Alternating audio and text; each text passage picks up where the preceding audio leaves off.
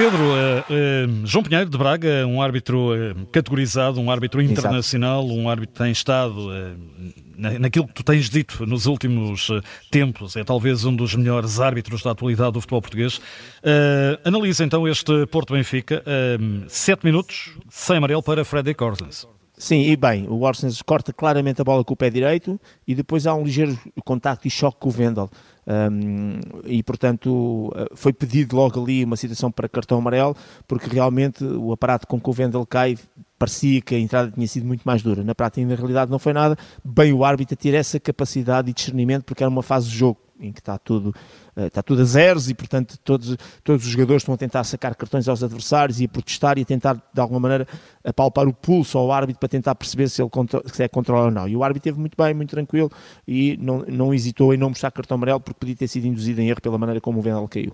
Entretanto, há uma bola na mão de Otamendi na área aos 9 minutos. Sim, Galeno remata, a bola vai claramente à mão esquerda de, de Otamendi, que está no seu interior da área, mas eh, ele até à luva, porque ele está de luvas, e se repararmos, se a bola não bate na mão, eh, bateria na coxa, o que significa que, que o braço nesse, não só está encostado ao corpo, como está à frente do corpo, e portanto uh, não há aquilo que normalmente nós utilizamos, que é a questão da volumetria, ou seja, o braço projetado ou para além, ou fora do plano do corpo, que aí sim poderíamos estar a falar de outro, de outro tipo de decisão. De qualquer maneira aqui não há essa volumetria, é a bola bola que vai à mão, está encostado ao corpo, aliás até está na frente da coxa e por isso tudo legal, sem motivo para pontapé de penalti.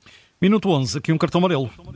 Sim, e, e, e portanto estamos naquela fase em que que há protesto, em que há, lá está, a tentativa de tentar, de alguma maneira, potenciar alguma influência sobre as decisões dos árbitros, nomeadamente em relação ao cartão amarelo. O árbitro tinha assinalado muito bem uma falta do Francisco Conceição junto ao banco eh, por um corte, por um toque, eh, um pontapé no pé esquerdo do Morato. A falta foi corretamente assinalada. O próprio Francisco Conceição reclamou muito, o Sérgio Conceição reclamou mais e não foi o filho, foi o pai que levou o cartão amarelo.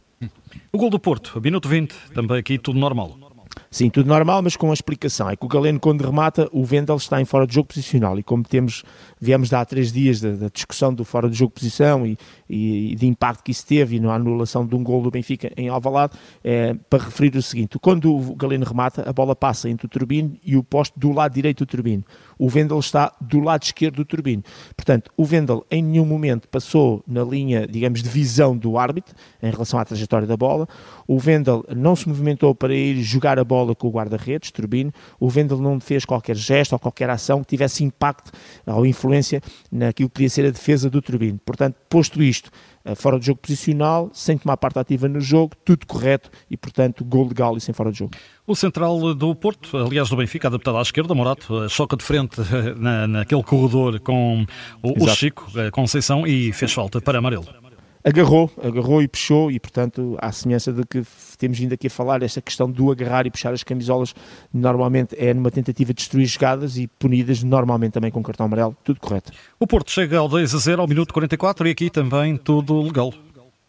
Sim, três momentos que tiveram em análise no vídeo árbitro, sendo que o último mais importante de todos. Primeiro, Francisco Conceição, quando cruza para Ivan Nilsson, o Ivan Nilsson não está fora de jogo.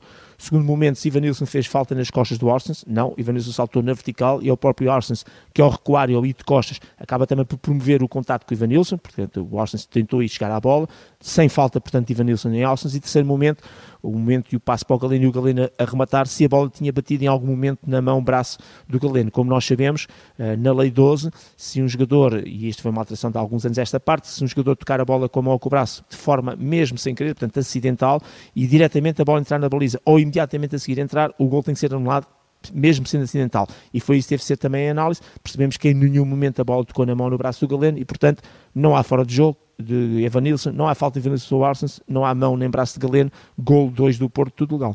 Segunda parte, três uh, situações aqui para analisar. O primeiro é o amarelo, o primeiro amarelo para o Otamendi, minuto 51.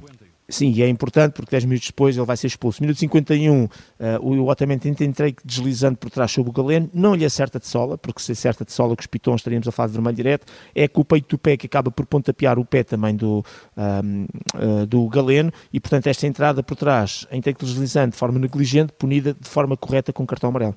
Entretanto, o segundo amarelo, uh, como aqui referiste, ao minuto 61. Exato, é no corredor direito. Uh, aparentemente, o Otamendi parece que tem a bola dominada e deixa escapar.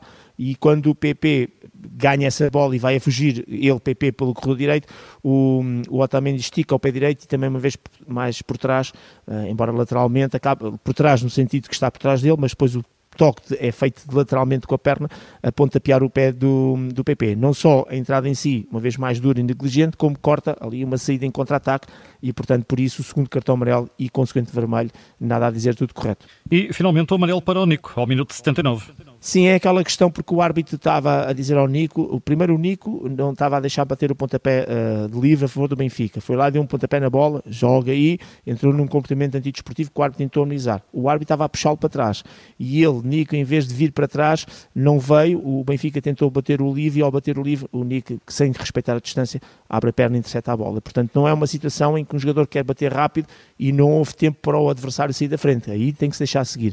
Aqui é uma situação em que o árbitro está a puxá-lo para trás está a dizer para ele e ele não respeita claramente a distância. Portanto, é uma decisão em que ele não respeita a distância. Por isso, cartão amarelo bem mostrado. Assim sendo, que nota para João Pinheiro?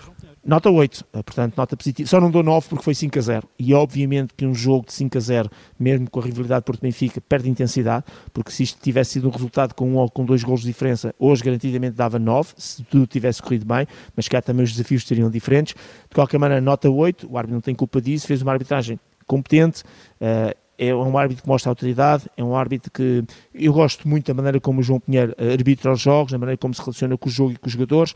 É um jogo com 28 faltas, 4 amarelos, um vermelho. Não foi mal em, termos de tempo útil, 59%, portanto não, não é mal para as nossas médias uh, portuguesas. Portanto, o, perfeita a equipa de arbitragem, uh, embora não haja arbitragem em jogos nem jogadas perfeitas, mas foi perfeita no sentido que conseguiu agarrar este clássico, de resolver ehm, de forma correta e última nota de apontamento por causa daquilo que também já está nas redes sociais e muitas vezes acontece, e até na televisão já estavam a falar sobre isso, que é para dizer que uh, não há nada de ilegal quando um, um, um, treinador, neste caso foi o Futebol do Porto, ao minuto 82 ou outro minuto qualquer, faz uma substituição em que substitui quatro jogadores. Até pode fazer eh, os cinco substitutos ao mesmo tempo. Tá? Já estavam a dizer que não era legal fazer quatro. Não é verdade.